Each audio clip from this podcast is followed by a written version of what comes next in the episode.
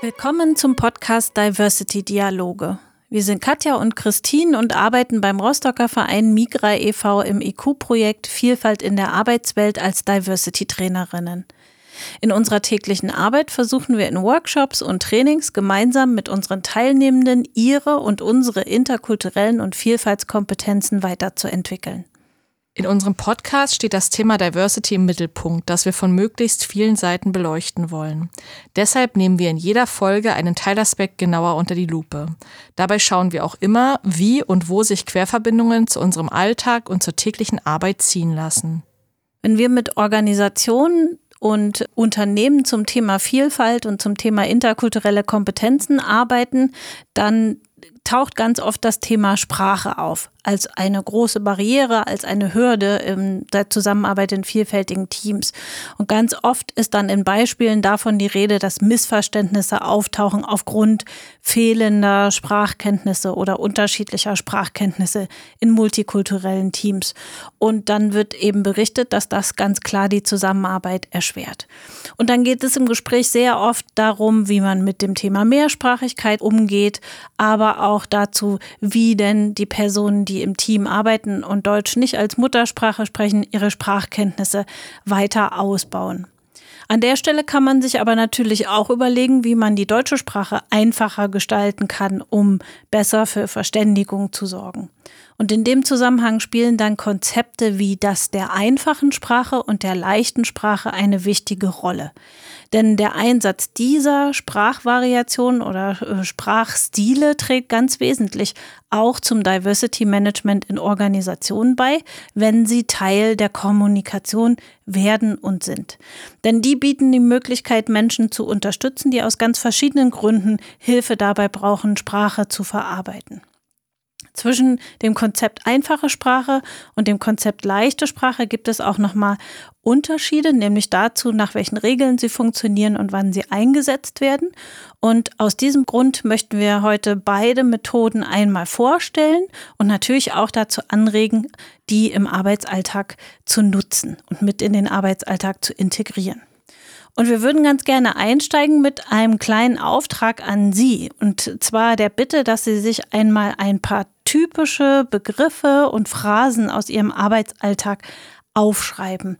Und damit meinen wir so Dinge wie Fachbegriffe, bestimmte Abkürzungen, die Sie häufig nutzen, vielleicht auch spezifische Bezeichnungen für Dinge oder die Rolle von Personen und auch gerne so etwas wie regionale Besonderheiten. Wenn wir das mal für unseren Arbeitskontext tun, da fallen mir auch spontan gleich ein paar Sachen ein. Also direkt sowas wie zum Beispiel der Begriff Arbeitszeiterfassung oder noch ein bisschen besser der Arbeitszeiterfassungsbogen, den man zum Beispiel neuen Mitarbeitenden vorstellt. Mhm. Oder wenn man an die Krankheitstage denkt, ne, die schöne AUB, also Arbeitsunfähigkeitsbescheinigung, auch ein sehr schönes Stolperwort, sag ich ja. mal.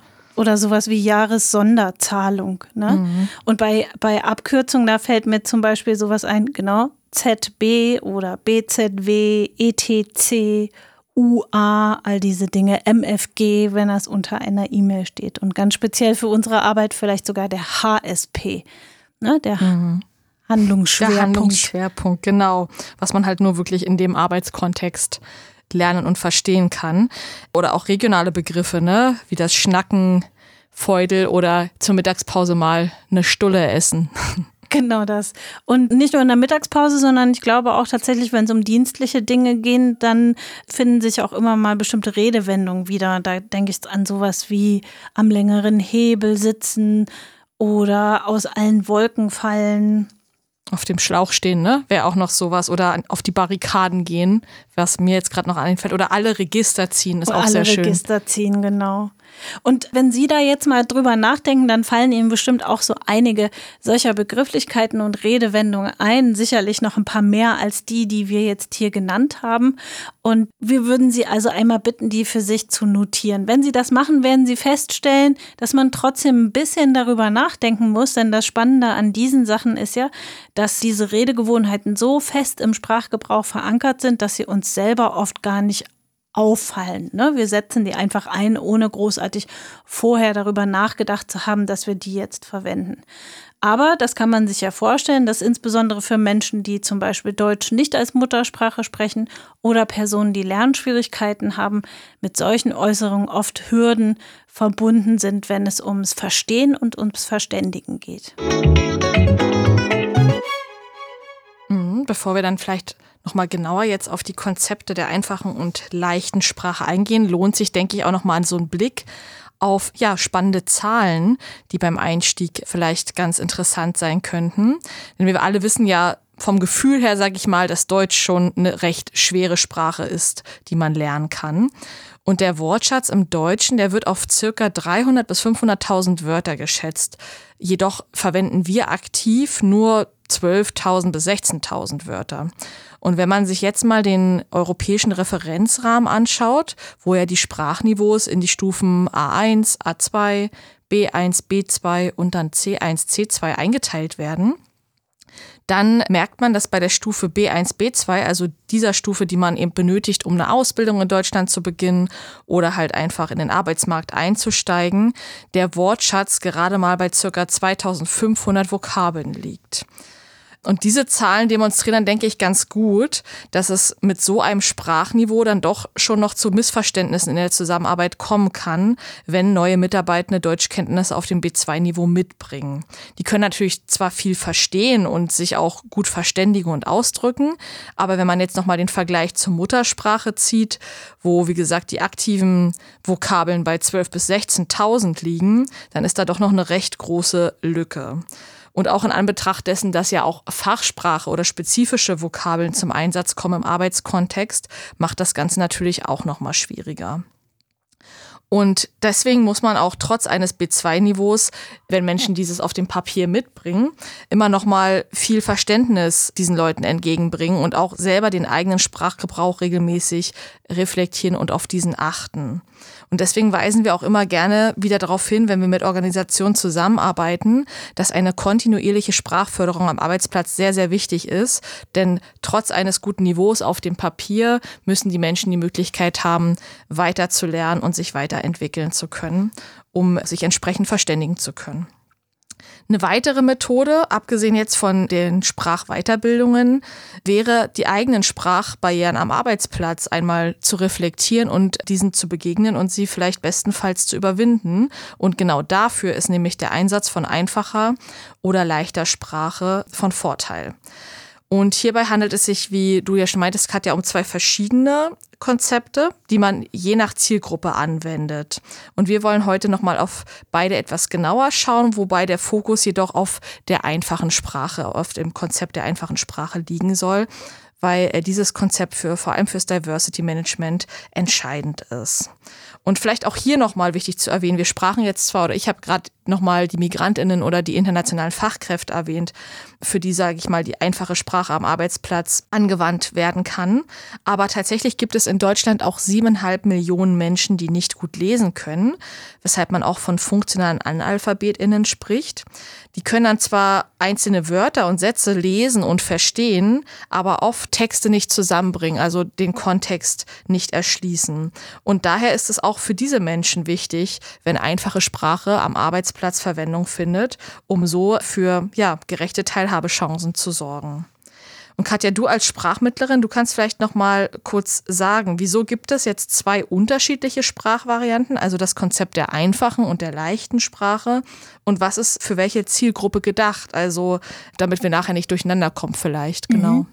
Warum es das gibt, ist genau deine zweite Frage sozusagen, nämlich weil es sich an unterschiedliche Zielgruppen richtet. Ganz runtergebrochen könnte man sagen, die leichte Sprache ist also etwas, was für Personen gedacht ist, die geistige und seelische Beeinträchtigungen haben. Und das Konzept der einfachen Sprache versucht eher noch eine größere Zielgruppe mitzunehmen, also breiteren, die breite Bevölkerung, an der orientiert man sich da, also an Nicht-Fachleuten. Dazu gehören natürlich auch Migrantinnen mit noch nicht so ganz auf Muttersprachniveau ausgeprägten Deutschkenntnissen, aber auch alle anderen Personen, für die es schwierig ist, komplexe Texte zu verstehen. Also Personen mit Leserechtschreibschwäche beispielsweise oder auch ältere Menschen, bei denen die Lesekompetenz abnimmt oder junge Leute, die die Sprache erst noch entwickeln, die noch dabei sind, die deutsche Sprache zu lernen.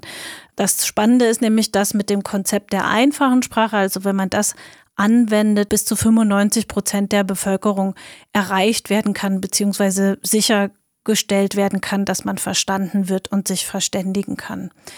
Beides sind auf jeden Fall Sprachstile, mit denen vereinfacht wird. Und man kann sich das also so vorstellen, dass die leichte Sprache, das Konzept der leichten Sprache der Stil ist, der die extremste Form der Vereinfachung darstellt. Die einfache Sprache liegt quasi zwischen der leichten Sprache und vielleicht auf, dem, auf der anderen Seite des Kontinuums der Fachsprache. Ne, also eine Vereinfachung, die es auch Nicht-Fachmenschen mit Nicht-Fachleuten ermöglicht, zu verstehen, worum es geht. Alles klar, ich finde, das ist eigentlich schon ganz gut nachvollziehbar. Also leichte Sprache wirklich für Menschen mit kognitiver Beeinträchtigung und die einfache Sprache im Endeffekt für alle anderen, könnte man vielleicht so kurz runterbrechen. Worin unterscheiden sich denn jetzt aber inhaltlich, sage ich mal, die beiden Varianten? Also wie bildet man einfache Sprache und woran muss sich die leichte Sprache halten? Mhm. Vielleicht kann man so vorab schieben, auch zur Orientierung für einen selber, dass die einfache Sprache tatsächlich was ist, was man auch gut selbst umsetzen kann, wo man auch selber darauf achten kann, dass sich anhand zum Beispiel einiger weniger Regeln die Sprache auch schon verständlicher gestalten lässt. Dabei geht es also eben oft, sehr oft darum, auch nichts am Inhalt des Textes zu verändern, sondern den einfach verständlicher zu gestalten. Bei der leichten Sprache ist es dagegen so, dass es sich schon fast um eine Art Übersetzung handelt und das tatsächlich auch schwierig ist, alleine umzusetzen. Hier kann man sich auf jeden Fall von Agenturen helfen lassen oder ÜbersetzerInnen in die leichte Sprache, die dabei helfen, das auch wirklich in die leichte Sprache umzuwandeln, umzuformulieren. Das hat den Grund, dass hinter dem Konzept der leichten Sprache tatsächlich ein festes Regelwerk steht. Und dieses Regelwerk hat der Verein Netzwerk Leichte Sprache herausgegeben. Diesen Verein gibt es seit 2006 und die haben sich also intensiv mit der Thematik beschäftigt und dann verschiedene Regeln formuliert und festgelegt. Und die umfassen Sprachregeln, die umfassen aber auch Regularien für das Thema Rechtschreibung. Also da denke ich zum Beispiel an so etwas wie das Komposita nicht zusammengeschrieben werden, sondern mit einem Bindestrich oder einem Punkt getrennt, dass sie sich besser lesen lassen. Diese Regelungen beinhalten aber auch Empfehlungen zum Beispiel zu Typografie und zum Mediengebrauch. Die ganzen einzelnen Regeln jetzt hier zu erklären und auszuführen, wäre, glaube ich, für die Podcast-Folge ein bisschen zu viel und zu komplex. Die lassen sich aber eben beim Verein Netzwerk Leichte Sprache auf jeden Fall einsehen, auch durchlesen. Und auch da findet man viele Beispiele für Texte in leichter Sprache, damit man mal sich ein bisschen daran orientieren kann. Wesentlich ist auf jeden Fall, dass das, was komplex formuliert ist, runtergebrochen werden soll, vereinfacht werden soll, so dass es die Zielgruppe verstehen kann. Das kann auch manchmal dazu führen, dass die Texte vielleicht am Ende dann weniger Informationen oder auch Zahlen enthalten und gegebenenfalls auch in Teilen neuer Text entsteht. Wichtig ist außerdem, dass in der leichten Sprache, in Texten in leichter Sprache viele Illustrationen genutzt werden. Und äh, ich hatte schon auch von Typografie gesprochen, dass also Textformatierung wie zum Beispiel kurze Zeilen oder große Abstände zwischen den Zeilen genutzt werden, um die Texte beispielsweise übersichtlicher zu gestalten. Hm, okay, das klingt also, als hätte die leichte Sprache doch einiges an Regeln, was man nicht vernachlässigen darf. Und wie ist es bei der einfachen Sprache? Also gibt es da auch so, sag ich mal, Anhaltspunkte, die man wirklich umsetzen sollte oder ist das komplett frei? Na, komplett frei ist es nicht. Wichtig ist immer, sich zu überlegen, was ist besonders geläufig. Also was wird besonders häufig genutzt und ist deshalb vielleicht an der Stelle die Formulierung, für die wir uns entscheiden sollten, um, wie wir es ja vorhin gesagt haben, die breite Gesellschaft damit auch erreichen zu können. Nichtsdestotrotz gibt es, wenngleich es natürlich auch kein festes Regelwerk gibt, so wie für die leichte Sprache, aber Empfehlungen. Ne? Zum einen kann man auch einmal auf die Satzebene, zum anderen auf die Wortebene gucken, was man da vereinfachen kann. Ich kann mal so ein paar Empfehlungen sagen. Also wenn ich mir jetzt Sätze anschaue, gilt zum Beispiel auch hier möglichst kurze Sätze mit nicht mehr als 15 bis 20 Wörtern. Man sollte versuchen, Einschübe, Schachtelsätze zu vermeiden und das heißt auch nicht mehr als ein Komma pro Satz auftauchen zu lassen. Und natürlich sollten die Sätze sehr eindeutig formuliert sein.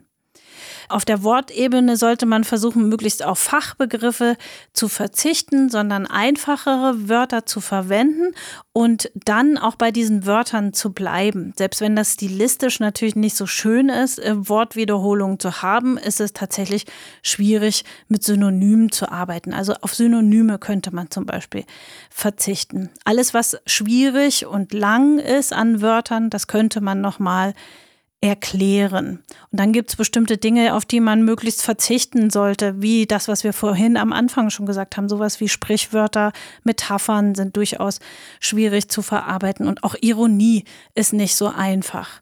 Also auch da könnte man vielleicht verzichten. Und alles, was in Abkürzungen auftaucht oder auftauchen könnte, das kann man ausschreiben, um es besser verständlich zu machen. Und auch hier gilt natürlich, dass Illustrationen auf jeden Fall helfen bei der Verständigung und beim Verständnis und dass die Texte auch übersichtlich gestaltet sind mit zum Beispiel kurzen Textabschnitten, kurzen Absätzen und zwischen den Absätzen zur Orientierung vielleicht auch noch ein paar Zwischenüberschriften.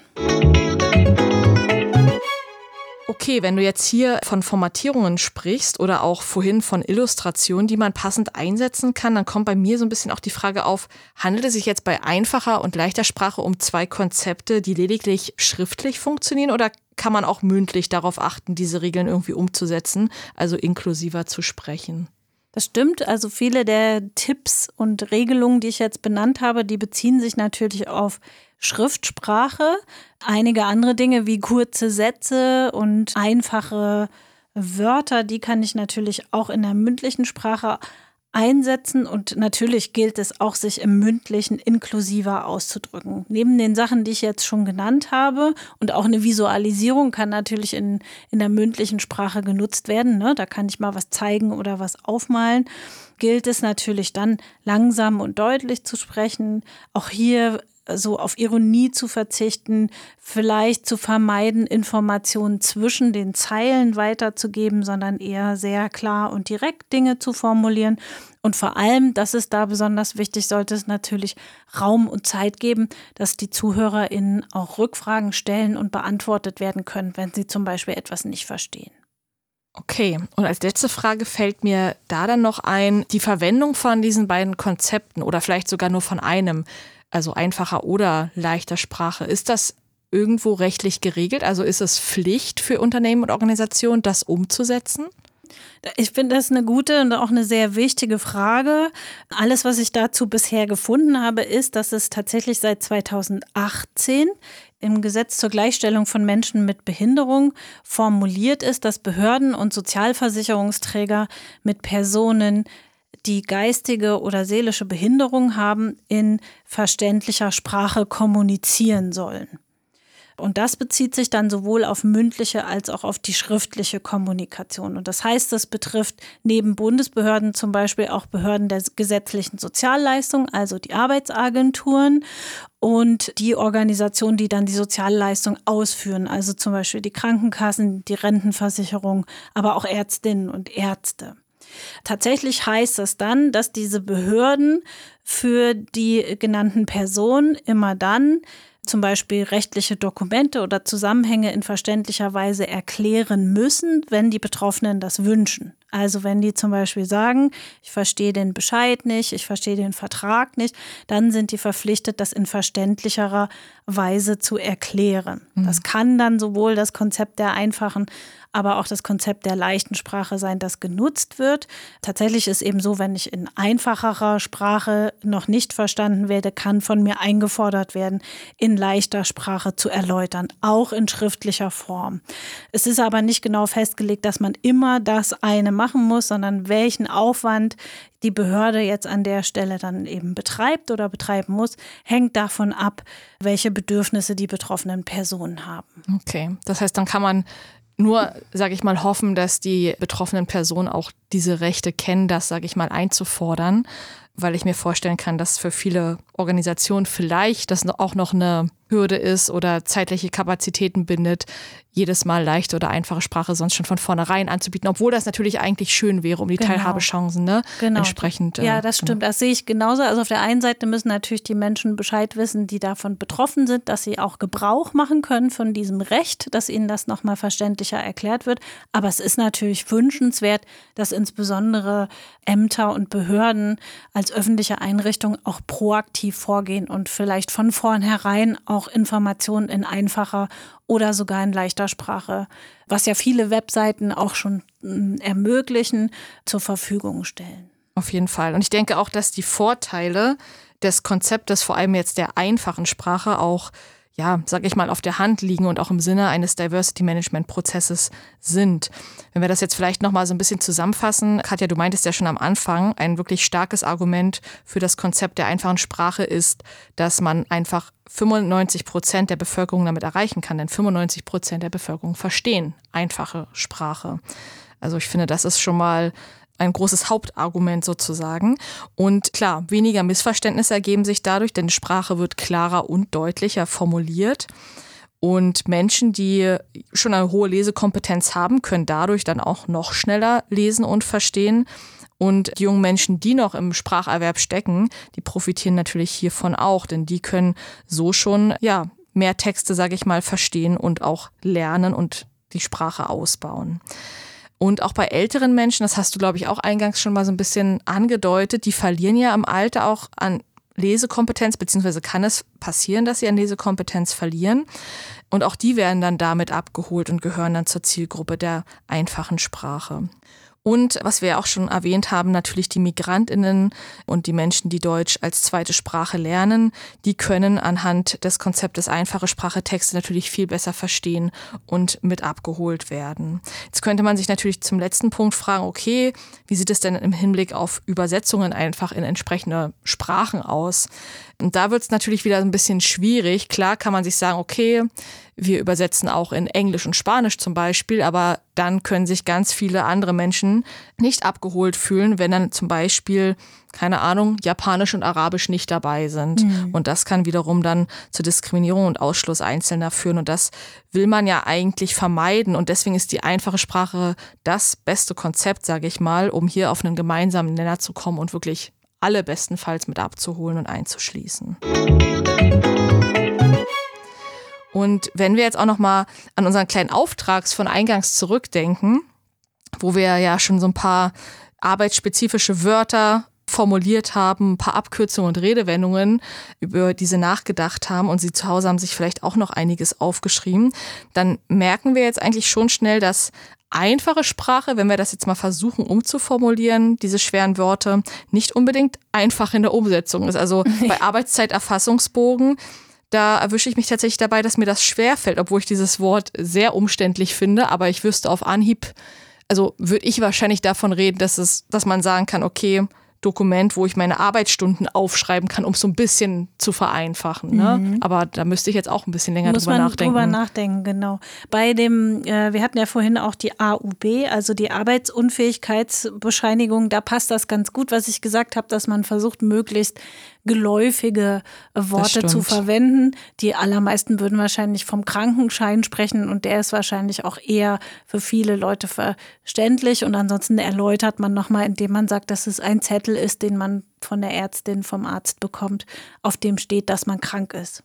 Einfacher ist es wahrscheinlich bei den Abkürzungen, ne, bei USW, ZB, UA, also dass man diese Sachen einfach ausschreibt bzw. ausspricht. Und gut, im Sprechen ist das ja natürlich auch so, da würden wir jetzt nicht von UA oder ZB sprechen, aber im Schriftlichen nochmal wichtig, vielleicht zu wissen, dass hier zum Beispiel und unter anderem stehen sollte. Ne? Genau. Das mit den Redewendungen, das finde ich tatsächlich auch nochmal schwierig. Also so wie diese, genauso wie diese spezifischen Begriffe, die man für bestimmte Ding, Dinge hat, da fällt es einem, glaube ich, schwer, da leichtere Sachen zu finden. Und mit diesen diesen Redewendungen ist das so eine Sache, weil ich glaube, dass man die besonders unbewusst einsetzt. Und dann finde ich das erstmal nochmal schwierig zu überlegen, was sage ich denn stattdessen. Aber aus alle Register ziehen kann man natürlich dann machen, dass man alles Mögliche versucht.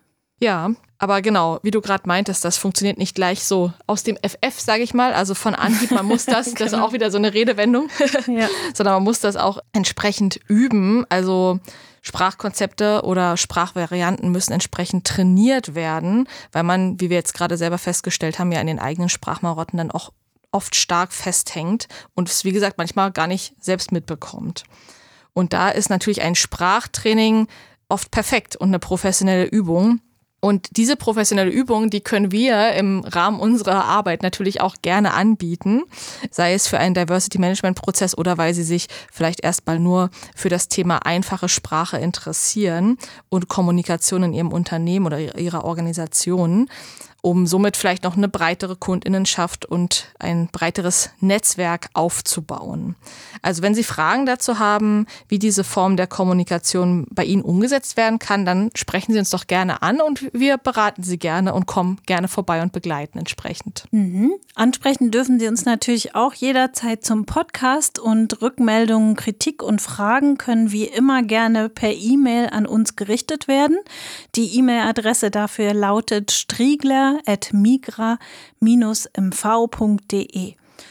Weitere Informationen zu uns, zu unserer Arbeit, zu unseren Angeboten sind auf der Webseite www.iq-mv.de zu finden. Dieser Podcast entsteht im Rahmen des Förderprogramms Integration durch Qualifizierung im Landesnetzwerk Mecklenburg-Vorpommern. Das IQ-Netzwerk wird durch das BMAS und den ESF gefördert. Die Musik stammt von www.caseland.de.